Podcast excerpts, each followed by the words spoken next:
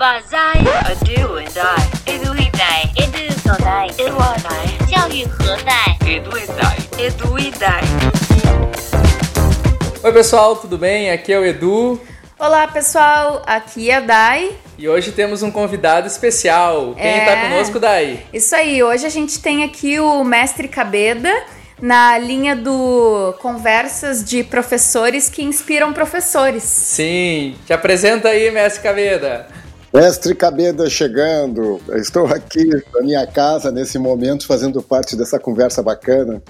Estou com vocês aí, podemos tocar. Bom, Caveda, vamos começar ah, basicamente contando para o pessoal de onde a gente conhece, né? Ah, eu sou professor, todo mundo sabe, na Universidade Luterana do Brasil. Eu sou amiga do Eduardo, professora, E, e conheci o Cabeda pelo Eduardo. e, e frequentemente eu saio da minha sala, né? Porque eu tenho uma sala onde eu dou aula sempre, então é a minha sala fixa. E eu fui descobrir que tinha um outro professor que também tem uma sala fixa no prédio 14 lá da Ubra. E eu descobri que era uma sala muito louca, assim, eu olhava pra dentro dela, tinha até caixa de, de- caixa de ovo colado nas paredes dentro do laboratório de informática. Eu falei, mas o que que é isso, né? Eu tenho que conhecer esse cara. E aí começamos a conversar e trocar algumas ideias e eu vi como o Cabeda faz um trabalho diferente com os alunos. Conta aí um pouquinho pra nós, Cabeda, da tua sala, o que, qual é a disciplina que tu ministra, vai contando aí pro pessoal um pouco. É, conversas sem fim, né, Eduardo? Pois então, eu ocupo uma sala no final de um corredor, no último andar de um edifício na universidade. Mas eu já digo para os meus alunos, aqui é bom, é bem perto do banheiro. Então eles não precisam nem pedir para ir no banheiro, porque eles só abrir a porta e já vai no banheiro. E acaba aquela coisa do mestre, será que eu posso ir ao banheiro? Não, ali é tudo liberado. Eu procuro fazer do nosso trabalho em sala de aula, sabe, Dai, sabe, Eduardo? Eu procuro fazer o nosso trabalho quase como um, um laboratório vivencial. Ah, no sentido de que o que eu ensino hoje na universidade é gestão para eh, engenheiros, arquitetos e tecnólogos, inclusive o pessoal da informática estuda comigo técnicas de gestão, mas sobretudo também uma capacidade de relacionamento humano. Então eu faço da minha sala de aula um ambiente muito vivo, onde as pessoas eh, recuperam um pouco da alegria de estudar, porque eu acredito mesmo que no fundo a nossa memória aprendida ela fica guardada no coração. né?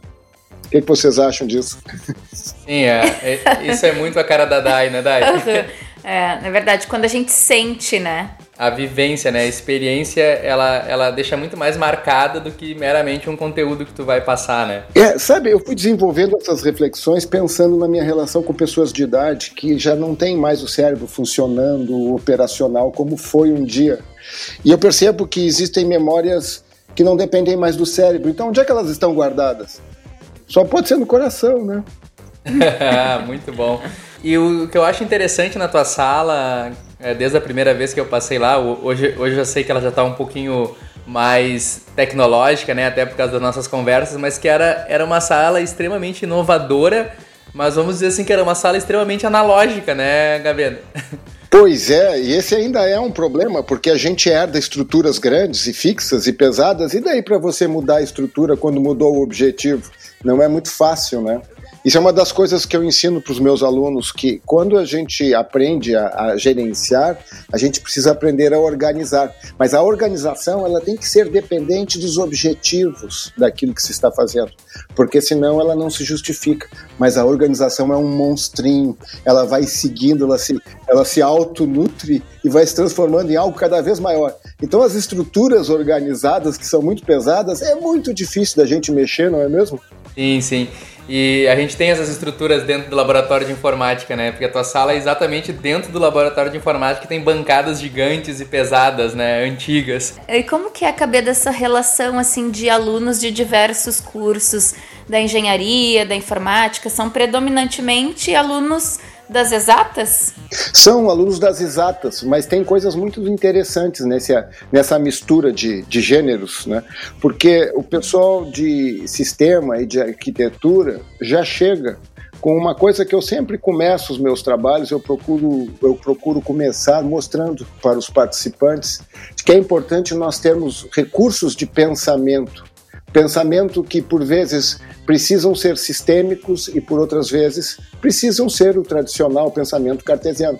E quando e onde utilizar. Então a gente já começa discutindo dessa forma. E, e daí tu me perguntas que diferença, eu te digo, inicialmente a primeira coisa que eu percebo é que alunos de sistemas de informação e arquitetos e designers, eles têm uma tendência a ter um pensamento sistêmico mais fácil de acontecer a visão do todo, o relacional, enquanto que os alunos das engenharias eles precisam de vários choques até realmente conseguirem passar a pensar de uma maneira menos focada, perderem um pouco da certeza que eles precisam ter. Isso é uma das coisas incríveis, né? Desconstruir a certeza do engenheiro. Sim. Não é, é fácil. Uh, quando, uh, quando tu falava ali dos objetivos para uh, de estabelecer os objetivos, né? Dependendo de cada situação, eu concordo bastante, assim, principalmente agora nessa onda que a gente tem visto das metodologias ativas, né? A galera tá numa correria para utilizar metodologias ativas de qualquer jeito, sem entender se realmente precisa usar aquela metodologia para chegar naquele objetivo, né?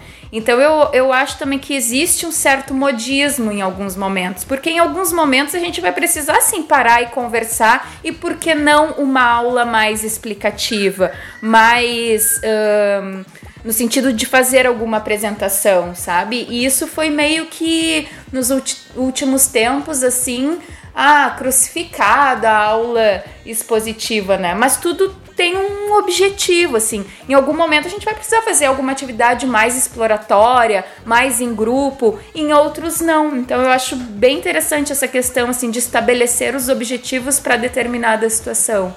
Sempre. E não quero dizer que uma, uma sala mais analógica ela é menos inovadora do que uma super tecnológica. Não é uma verdade. A gente pode ter uma aula, uma sala super tecnológica fazendo uma transmissão super mecânica de informação, né?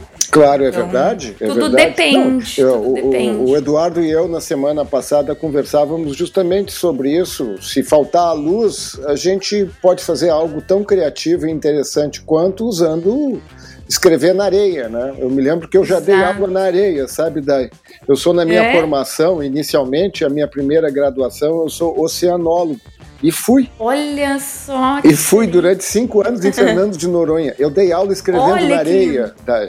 Nossa. Que legal. Mas que, olha Essa... só, olha a vivência. A gente ia mergulhar numa piscina natural para observar os seres marinhos que vivem nessa faixa do mar ali entre, entre a praia e, o, e a parte submarina.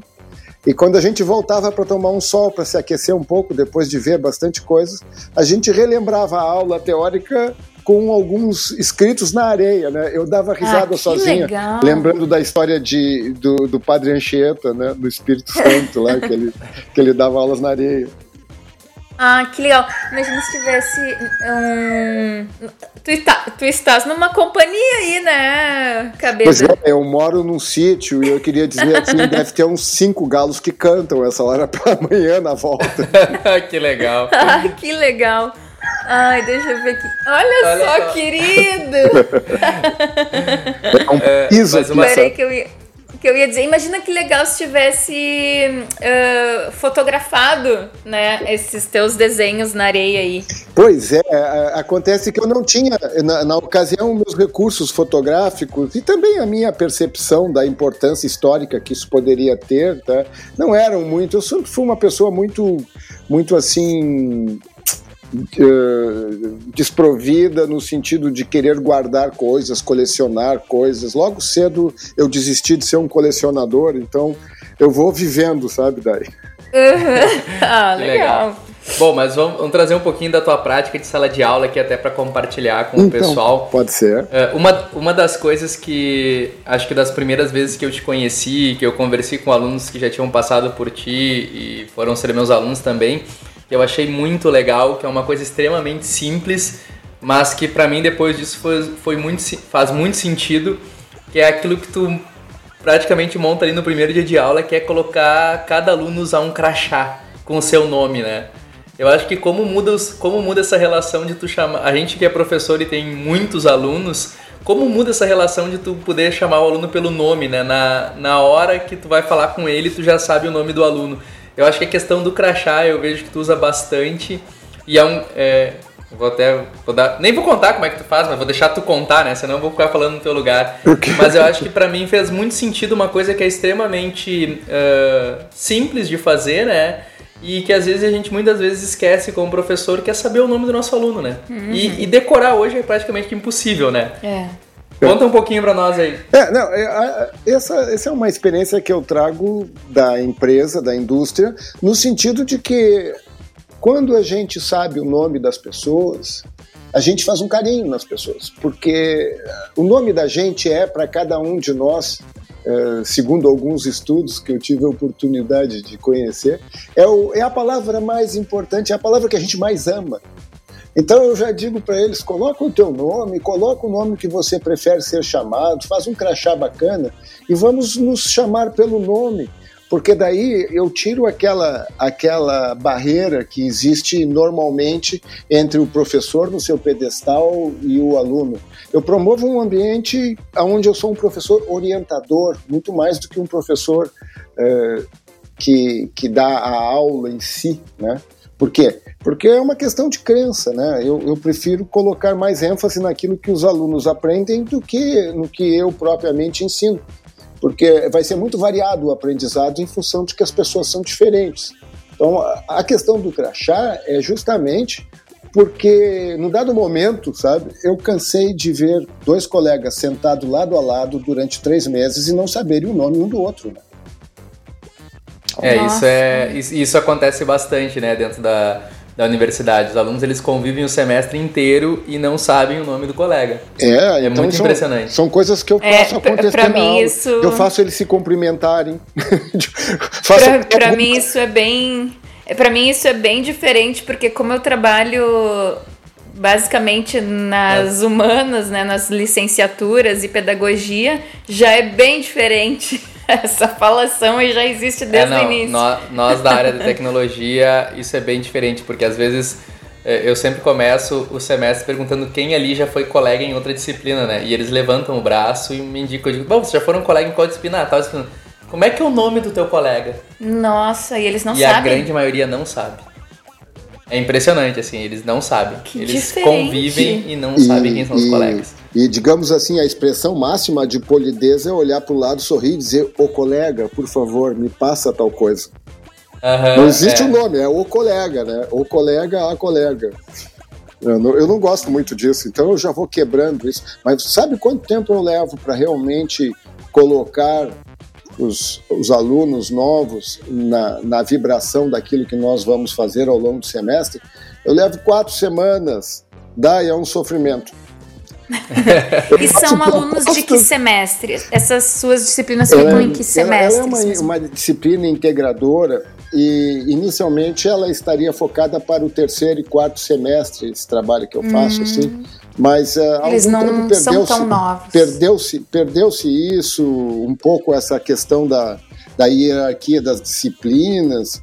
Enfim, eu vou dizer sinceramente assim, se, se entrar alguém, alguém muito novo, como já aconteceu, eu até gosto porque daí eu já boto pessoas pensando nas cadeiras seguintes, né? Porque uma das coisas que, que eu acho mais importante como professor é ajudar os alunos a aperfeiçoarem os seus pensamentos. O que, é que vocês acham disso? Aprenderem a pensar. Ah, claro. Hoje, hoje a gente tem que preparar o aluno para aprender a aprender, né? Aprender a aprender, aprender a pesquisar, porque hoje em dia a gente está na era da busca, né? Eles têm que fazer as buscas de forma correta. Como que eles podem fazer essas buscas, né? E não se perder nesse mundo de informações que a gente tem hoje na internet. Pois é, então, isso já me permite avançar um pouco mais no assunto que eu, que eu quero debater com vocês, porque realmente eu estou assim, muito atraído por isso, desvendando por mim assim, um potencial grande, que é a questão da digitação por voz. Vamos falar um pouco sobre isso? Olha, Vamos, eu já ia te perguntar isso, assim, uh, há, há, há quanto tempo tu é professor? Olha, eu vou te dizer assim, ó, eu acho que eu comecei a ser professor quando eu tinha uns 22 anos de idade, dizendo eu nunca serei professor, eu nunca serei professor. Sabe aquela coisa assim? Eu achava um estigma ser professor e, e não queria, né? Mas daí teve um, eu tive uma vivência com um amigo meu veterano que eu estava ensinando química, ele, ele, tinha um ponto fraco em química, assim, e eu gostava muito dele, e eu sabia bastante de química na ocasião, a ponto de poder ensiná-lo, né? E nós estávamos num dia sentado na casa, assim, em volta de uma mesa, eu falando sobre o assunto, e ele estava com os olhos meio fechados, pensando. Ô, meu camarada, você está dormindo? Né? Ele olhou para, abriu os olhos um pouquinho, olhou para mim e disse assim: professor. Puxa. E daí, a partir daquele dia, ele nunca mais me chamou de outra coisa a não ser professor. E ele era um cara meio visionário, tão visionário que ele fundou o projeto das tartarugas marinhas no Brasil, né? Olha. Posteriormente, quando ele terminou. E aí foi outra coisa que, que eu percebi, assim, que a gente não pode. É, tu podes evitar durante um tempo fazer as coisas que estão no seu destino, mas é, é melhor a gente se adaptar e aceitar aquilo que parece ser mais óbvio, né? Em relação à nossa, à nossa potencialidade. E foi aí que eu disse: bom, professor, então tá, professor, e vamos em frente. Apesar de que, como professor, eu sou um cientista, né? Então eu estou sempre investigando como fazer melhor aquele trabalho que eu faço. Eu não consigo deixar de lado esse, esse cacoete científico. É isso que é isso que eu ia, essa é a minha próxima pergunta para a gente entrar ali no assunto é, da convivência que eu tive contigo. A gente não a gente não nos conhecíamos, né? Nós, nós passávamos por corredores assim. E sabíamos e, nomes uns dos outros. Sabia porque eu quando eu era eu fui o coordenador do curso em, no caso dos cursos da computação na Ubra, né? Então eu sempre interagi um pouco com os professores. E quando a gente começou a implantar o Google for Education lá na Ubra, uh, eu notei muito o interesse do Gabeda e era muitas perguntas, assim, muitas. Então, por isso que mais ou menos eu queria, eu queria datar para o pessoal o teu tempo de professor, porque com, certamente tu é um professor que começou numa era completamente analógica, né, Gabeda? E te interessou muito por essa parte de, de tecnologias no auxílio para a sala de aula. Conta aí como é que foi essa transição, é, foi fácil aprender e o que que tu mais gostou, que já deu um spoiler aí do que que tu mais gostou, né? Então, vai contando aí um pouquinho essa história e me conta desse, dessa, dessa digitação por voz aí que tu, tu gosta bastante. Bem, então tá. Então tá, olha aqui, ó. É, como essa, essa cena que eu, que eu desenhei para vocês do meu, do meu amigo Catuetê Borralho de Albuquerque, é, esse era o nome do colega, né? sentado, me olhando, meio que dormindo e me chamando de professor, deve ter acontecido em 1978. Então eu tenho 61 anos. Eu estava nascendo. E, e em 78, e em 78 eu já tinha um pouco dessa tendência né, de, ser, de ser professor. Bom, mas aí o que acontece é o seguinte: eu sou um professor que, como eu não tive uma formação regular, a minha formação como professor ela começou a se consolidar uh, uh, em Fernando de Noronha, porque nós recebemos em 1982 uma escola com 500 alunos e não havia nenhum professor a não ser o nosso grupo que estava vindo junto com o novo governo e nós tínhamos que assumir. Então nós tivemos que nos, nos desdobrar em capacidades e não para dizer que não havia nenhum professor entre nós, havia um militar que era matemático, um outro militar que era professor de educação física e, e, o resto era todo mundo, todo mundo voluntário pelos assuntos e fizemos uma grande escola porque o secretário de educação na época contratou a Universidade Federal de Recife e a Universidade Rural e fez um projeto de formação de professores leigos conosco. Então, nós tínhamos assim uma visita eh, de final de semana que nós passávamos lá sábado e domingo estudando em Fernando de Noronha, e na segunda-feira eu já maltratava os meus alunos cheio de novas ferramentas, né, de novas técnicas e tudo mais. Metodologias então, mim, e didática. Exatamente. Para mim, a, a, a educação sempre foi algo divertido. Então, isso é uma das coisas que eu tento levar comigo. E a diversão está perto da, da, da, vida, da juventude. E aí, o que, que acontece? Eu, eu não consigo me, ser um professor que não presta atenção para as mudanças que estão acontecendo. Então, eu não sei se o Eduardo sabe, mas eu acho que sabe, né, Eduardo, eu, eu trabalho as minhas turmas em grandes grupos dentro do Facebook, porque, porque fica um histórico e as pessoas mais antigas que frequentaram em, em, em, semestres anteriores permanecem dentro do grupo e contribuem. Então eu acho muito rico. Mas por que, que eu escolhi o Facebook e não escolhi, por exemplo, uma ferramenta internacional chamada Moodle, que é um excelente meio de, de, de plataforma para educação à distância? Porque uma das coisas que eu percebo é que com a quantidade de redes sociais atuais, é muito difícil a gente conseguir com que o aluno frequente um ambiente virtual onde ele poderia receber informações relevantes àquilo que nós estamos propondo. Então eu estou nessa, nessa busca sempre. Por exemplo, neste momento, Dai, eu estou propondo uh, alguns podcasts contando uma história, que é uma novela, né, através do, através do, do Instagram que é uma ferramenta que eu estou me aventurando, porque é, é, ela, eu, eu, tento até hoje descobrir assim por que, o pessoal gosta tanto do Instagram, né? Eu fico observando, observando, mas o meu cérebro mais antigo, como disse o Eduardo, né? Eu, eu tenho dificuldades de perceber assim por que, que o Instagram é tão, é tão preferido em relação ao Facebook, sendo o Facebook muito mais completo numa, numa ideia, assim, sabe? De, de uso da, da plataforma onde os alunos estão, né? Muito, então agora, muito legal essa, esse teu uso das redes sociais. Eu também já tive grupos com os meus alunos no Facebook. Sim, porque é uma ferramenta que eles já estão ali, uh, tem no celular, é fácil, é rápido, né? E funciona muito bem. Eu já tive, tive várias turmas ali no, no Facebook e acho que funciona super bem. E eu acho que essa questão assim da gente aliar a realidade, a vida como ela é, a vida real com educação, né?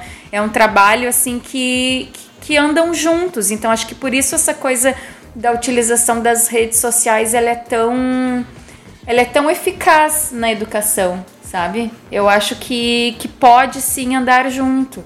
Então, Acho, acho bem bacana essa utilização. É, isso é um dos meus princípios, sabe, Dai? Eu penso que nós temos que educar para a vida. Esse é o nosso, é a nossa função. Eu gostaria de, na, na universidade, poder avançar mais tecnicamente em alguns assuntos, mas infelizmente nós estamos tendo dificuldades com os alunos que entram com uma, uma escola fundamental muito defasada, né? Então nós temos dificuldades de realmente avançar em conhecimentos mais mais aprofundados. Então, o que, que eu procuro fazer? Eu procuro fazer vivência, porque com vivências a gente vai conectando com a, as nossas crenças, com, mudando os nossos pensamentos, aprendendo a, a planejar, aprendendo a fazer coisas que vai ser útil para o resto da vida. Eu vejo assim que algumas coisas que eu aprendi nas minha, na minha formação de base como oceanólogo, na área, na área da ecologia, que foi um assunto que eu estudei muito na minha vida, eu utilizo com tremendos resultados positivos entre pessoas. Saber usar ecologia entre pessoas é, é uma ciência muito boa, sabe? Uhum. E, pre e preparar a, a vivência prepara mais para realidades no mercado de trabalho, né? No, na, na, na, vida mesmo. A vivência em sala de aula é, faz com que geralmente as experiências marquem muito mais do que meramente um conteúdo apresentado. Esses dias claro. eu estava escrevendo um projeto assim e me veio a seguinte frase para ilustrar determinada situação lá. Porque o mercado, ele é a sala de aula. E a sala de aula, ela é o mercado também. Ela tem que refletir, sabe? Então, assim, aquela coisa descontextualizada de ficar lá na sala de aula passando, passando, passando, passando conteúdo que não está relacionado ao mundo do trabalho, ao mercado de trabalho, à vida real, não tem como né, seguir nesse modelo. E o contrário também é verdadeiro. A gente aprende muito na vida, no, no mercado, fazendo, né? Então, assim, o quanto a gente poderia fazer, aproximar mais, ter mais esse diálogo. É, é, exato. É, e é assim, ó, o que os alunos precisam nesse momento, o que eu vejo, é uma, é um, é, uma, é, um, é um polimento neles, na sua capacidade de, é, aprender a liderar pessoas, ou pelo menos a compreender se vai querer ser um líder ou um seguidor dentro de uma estrutura profissional. Tá? Então essas coisas todas elas precisam ser vivenciadas. Então a gente vai fazendo. Eu digo para os meus alunos que lá o nosso propósito é fazer um mosaico de assuntos importantes, aonde, aonde dentro das nossas das nossas uh, poucas horas a trabalhar cada um dos assuntos importantes que envolvem a gestão empresarial, por exemplo, nós vamos conhecer a ponta do iceberg. Mas que se eles mantiverem esse, esse quadro mental sobre quais são as técnicas que têm sido mais usadas pelas melhores empresas do mundo para fazer um, uma organização, um planejamento, uma estratégia, etc., etc., é, eles poderão um dia retornar para realmente estudar com mais profundidade. Nós, infelizmente, na, na, na aula, eu sempre costumo deixar para os meus alunos que ficam assim com uma cara estranha, me olhando meio, assim, meio incrédulos, né? que um professor não consegue dar uma aula de ponta. Raramente ele vai poder dar uma aula de ponta de uma maneira consistente, porque a, o grupo de alunos ele é médio então, o, o professor, se ele for avançando rápido demais, a aula fica fica muito criptografada para o entendimento da maioria dos alunos, e daí nós não vamos conseguir um resultado mais amplo, né? O que, que vocês pensam disso? O ideal é que eles tivessem esse tempo para se preparar, né? Eu também tinha essa reflexão antes, assim, puxa, Gente, o quanto seria bom se vocês conseguissem ler os materiais antes, se aprofundarem, assistirem vídeos, se preparar para a gente vir aqui para aula realmente para um diálogo.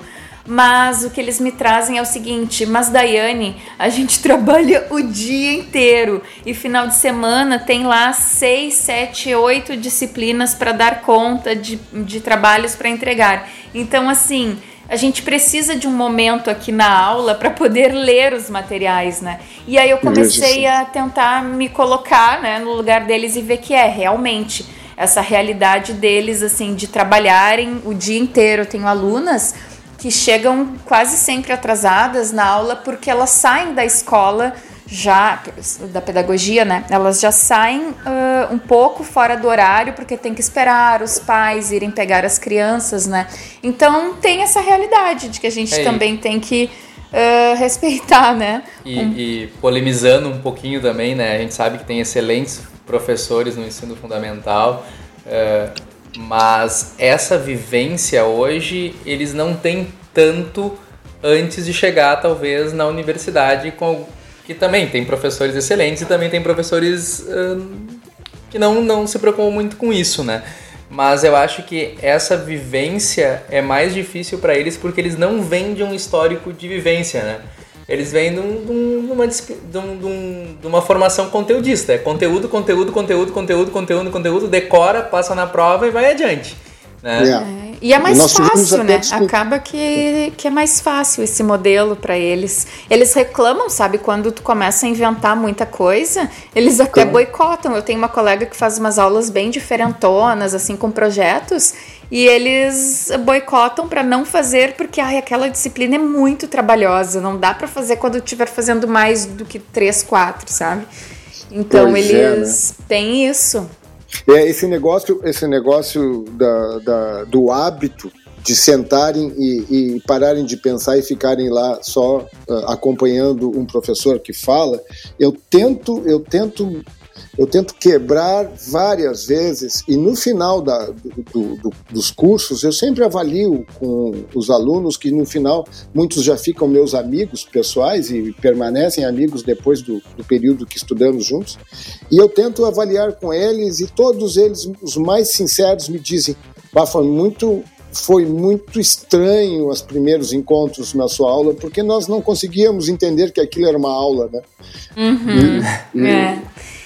É, é, mas é porque, porque nosso ensino básico, infelizmente, ele está muito longe da proposta universal hoje das melhores escolas, que é de trabalhar baseado em projetos, né? resolvendo problemas baseado em projetos. E é por isso que eu digo que nós temos que, na universidade, transformarmos os nossos ambientes para aulas regulares em laboratórios. Que a gente dê um pouco de uma aula regular, mas a vivência ela precisa ser eh, o aluno precisa ter a vivência, tendo em vista de que em outras situações ele não vai saber fazer. Né? Hoje, essa semana mesmo que passou, Eduardo e eu conversávamos sobre como reter o, o aprendizado se uh, as nossas aulas têm um intervalo de uma semana e nos outros seis dias, entre, entre uma aula e outra, aconteceu de tudo na vida dos nossos alunos e, em termos de informação, eles sofreram uma lavagem mental de informações. Como é que eles chegam na aula podendo fazer uma ligação com o assunto anterior? Esse é um desafio enorme, né?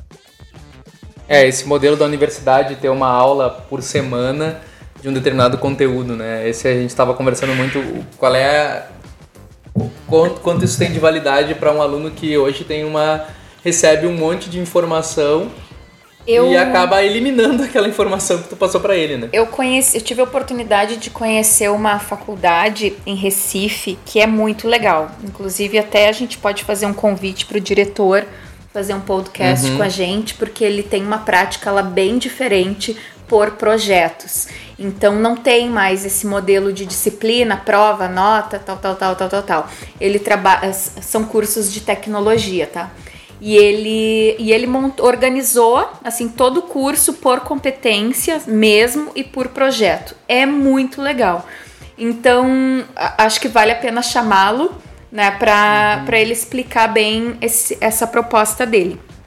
E, e aí assim, só para dizer para vocês que sim, a gente vive essa problemática, mas a gente também assim tem um monte de gente já nessa caminhada tentando fazer essa transformação dessas aulas mais tradicionais para aulas mais problematizadoras, trabalhando com projetos, né? Então a gente vê, assim, eu vejo, sabe? Não sei se é porque eu sou mais romântica, mas eu vejo uma luz no fim do túnel, sabe? Porque tem uma galera de professores assim já se mobilizando e já fazendo esse trabalho por projetos.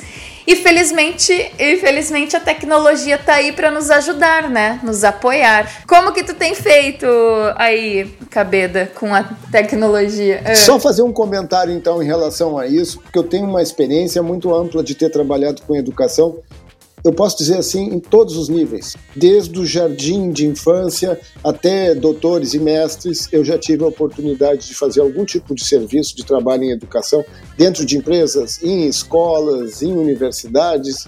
Então, o que eu percebo é o seguinte, que a, a parte mais ativa e mais rica da nossa estrutura uh, escolar no Brasil, ela está na pré-escola.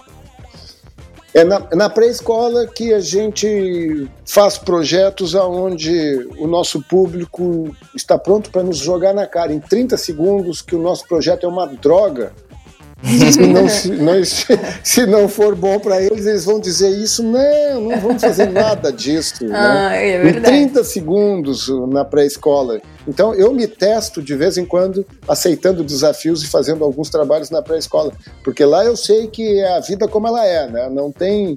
Não, não, não, as pessoas não estão ainda. Uh, anestesiadas pelaquela formação conteudista que o Eduardo fazia menção anteriormente. É, eles são bem verdadeiros mesmo. É. Mas então, deixa eu falar para vocês hoje sobre uma coisa que eu acho muito interessante e que entra bem dentro da ideia das tecnologias de informação e comunicação.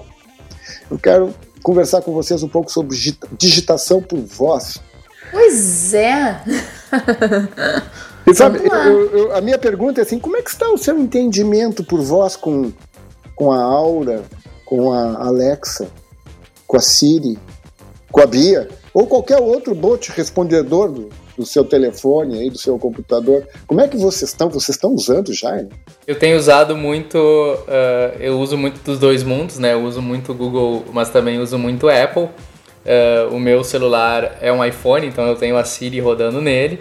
Uh, uma da, a, a Siri eu acho ela um pouco limitada, eu acho a plataforma do Google muito mais eficiente em termos de reconhecimento de voz e de entendimento do que, que tu quer. Uh, mas a Siri tem um recurso que eu tenho usado bastante que é a questão dos atalhos. Que tu pode criar instruções para ela e ela já faz. É, é como se fosse as funções de macro do Excel, né? Que tu já programa alguma coisa para ela executar conforme uh, o que tu pede para ela. Até não posso falar muito o nome dela aqui, porque senão daqui a pouco ela ativa no meu celular e a gente para de gravar. Mas eu, eu, tenho usado bastante, assim, e tenho gostado de recursos e, e acho que tem muita coisa para ser vista ainda nesse termo, em termos de educação, assim, que está sendo pouco, pelo menos no meu conhecimento, tem sido pouco usado. é, eu também. Não, eu também. Eu tenho iPhone e uso a Siri para o. Não posso falar porque eu ela também apita aqui de vez em quando. A carangueja. a, aquela pessoa, aquela ferramenta. Uh, assim, mais para coisas do cotidiano, para tocar alguma música, para fazer alguma ligação. Né? Então, assim, mais para rotinas do dia a dia. Para sala de aula, confesso que ainda não é. experimentei. Pois então, Uh, isso é uma das coisas que eu percebo. Uh, eu percebo, acompanha a minha ideia aqui. Na medida que está havendo uma redução do tamanho das telas de celulares, assim como teclados passando a touchscreens, há uma necessidade de adaptação das pessoas para a produção de textos de uma outra forma.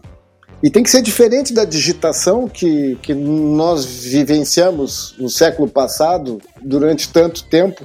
Né? E eu estou aqui convicto de conclamar vocês a pensarem na digitação por voz. Por que isso? Eu vejo mais vantagens do que simplesmente a digitação por voz para a gente conversar com o equipamento IoT, né, como nós dizemos. Né?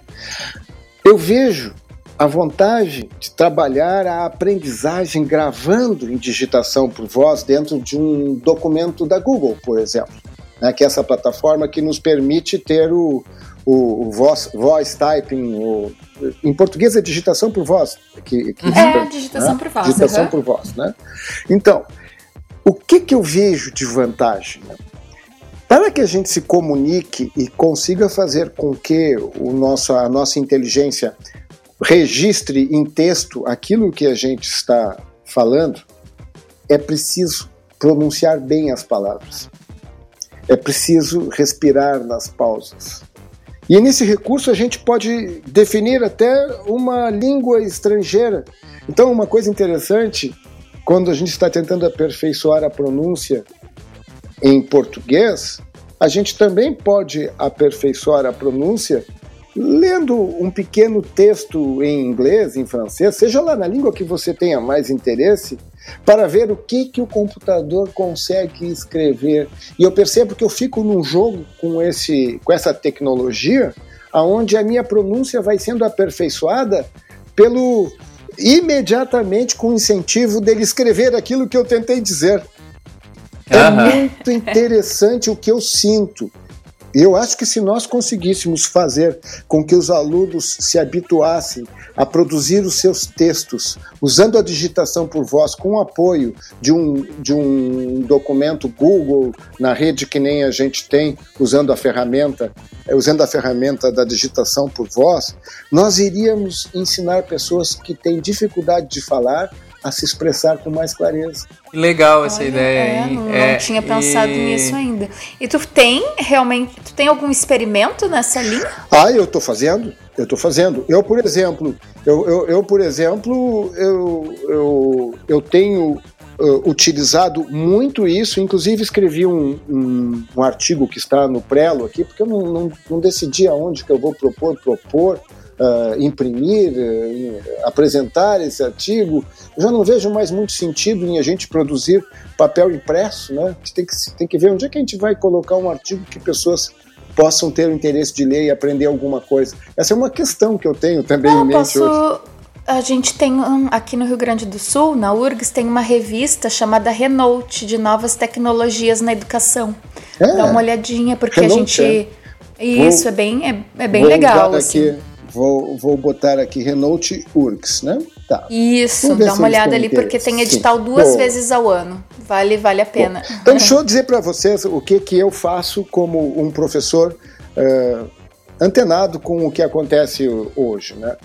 Eu, eu acredito na importância do uso das TICs, que são as tecnologias de informação e comunicação.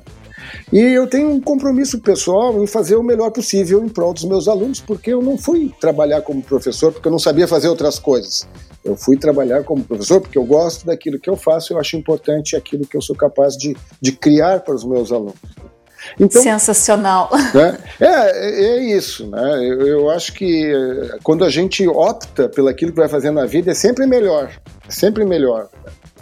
Então, eu, por exemplo, em 1995 eu comecei. Sim, isso, isso é, é essencial. É, eu, em 1995 eu comecei a estudar educação à distância.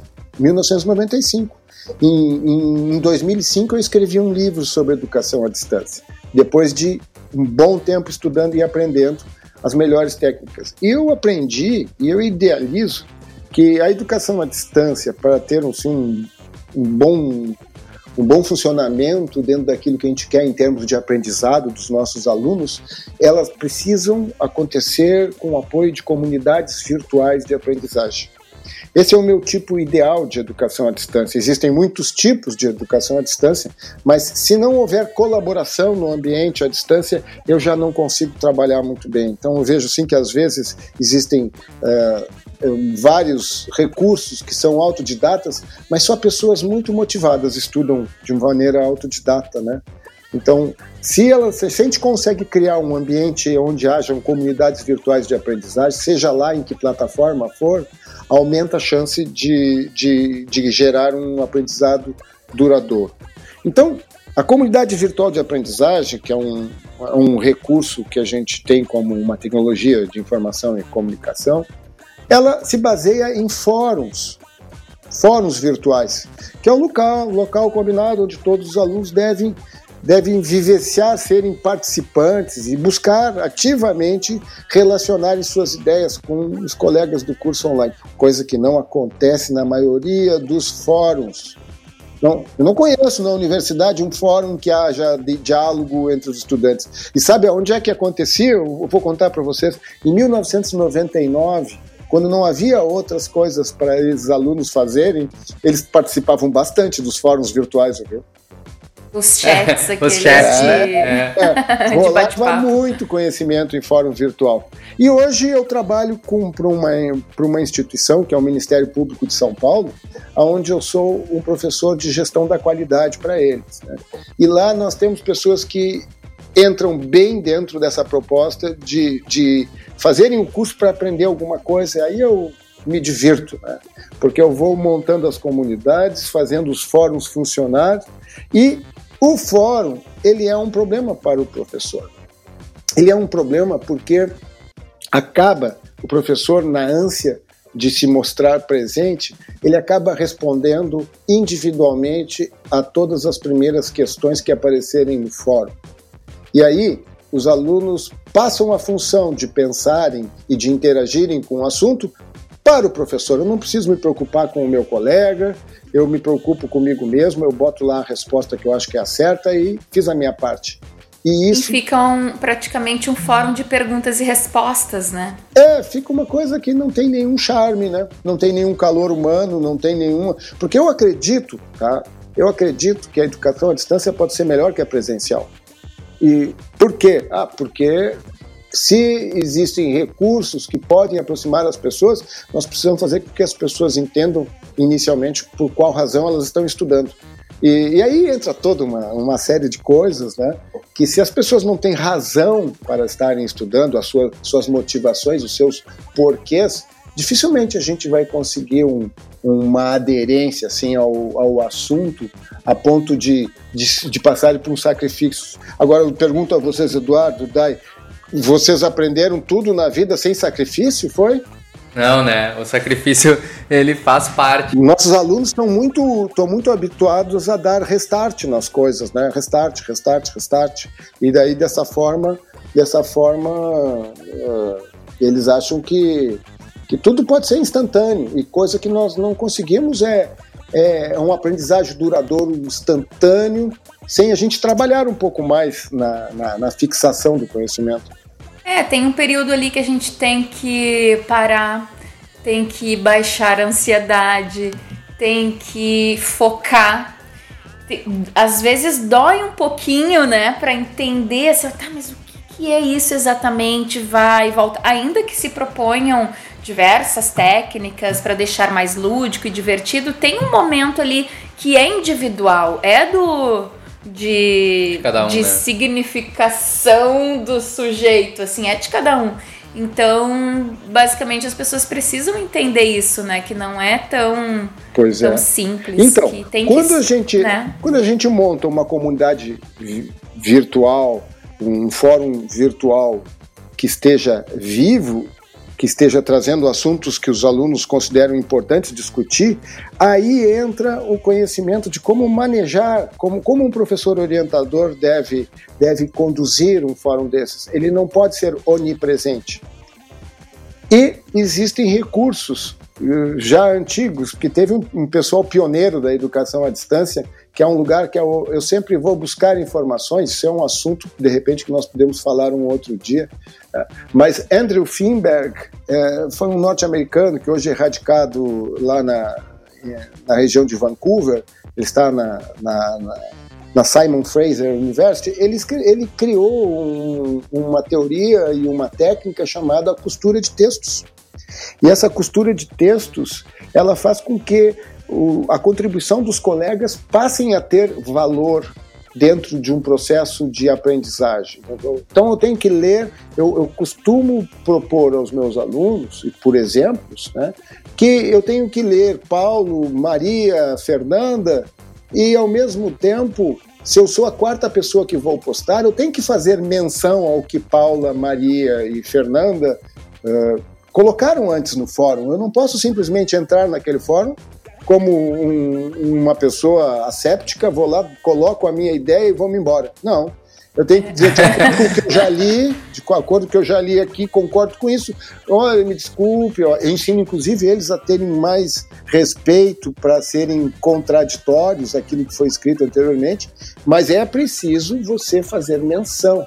Então, isso dá um trabalho grande, porque ao mesmo tempo que eu alivio não precisando responder respostas individuais, eu preciso costurar as ideias, eu tenho que, eu tenho que criar um texto dizendo, de acordo com o que Paulo colocou a respeito do assunto, e também vendo a ênfase que a Fernanda deu de tal maneira. Então, o que, que eu faço? Eu criei a ideia de trabalhar com duas telas.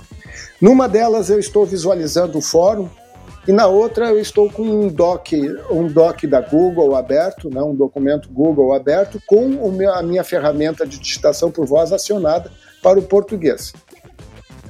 Então eu vou lendo o fórum através de uma tela e vou conversando com o fórum de uma maneira bem assim afetiva, uma, uma, fazendo uma avaliação, construindo as ideias, procurando não expor quando eu vejo que a pessoa ainda não tem um fundamento bom sobre o assunto que está sendo discutido, não, não ficar expondo a fraqueza do aluno, mas e sim construindo.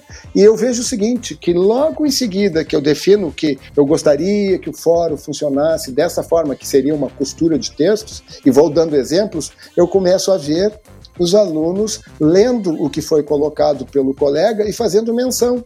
Então, eu acabei de escrever um.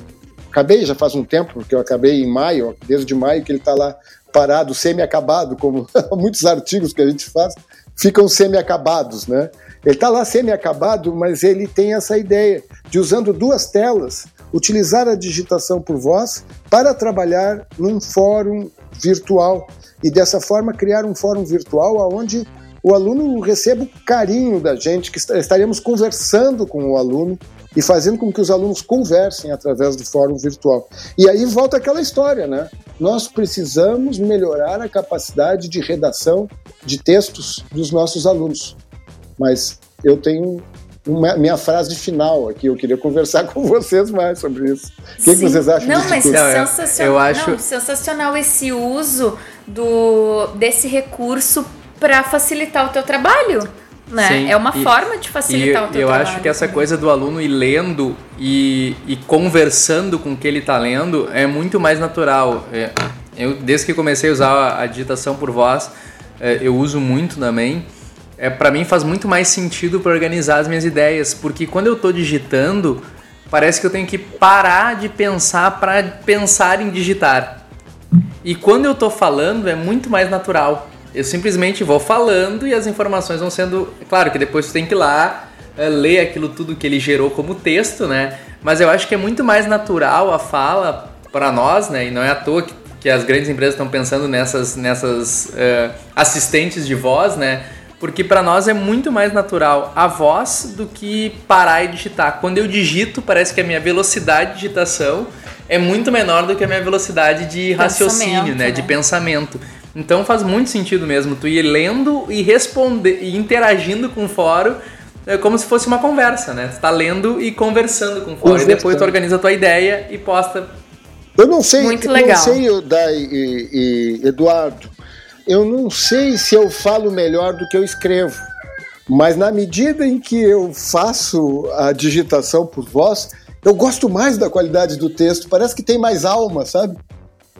Olha, sim, que, que, legal. interessante isso, que interessante. E, e isso que o é Eduardo falou é uma coisa que a gente tem que fazer. A gente tem que, como existem falhas na nossa pronúncia, existem falhas na captação do equipamento, apesar de que eu já digo a vocês, eu estou muito confortável utilizando o, a ferramenta digitação por voz da Google, tal como ele está agora. Eu estou bem satisfeito com o que eu consigo fazer. Só que depois a gente tem que fazer uma revisão do texto, mudar aqui uma estrutura, aqui acolá.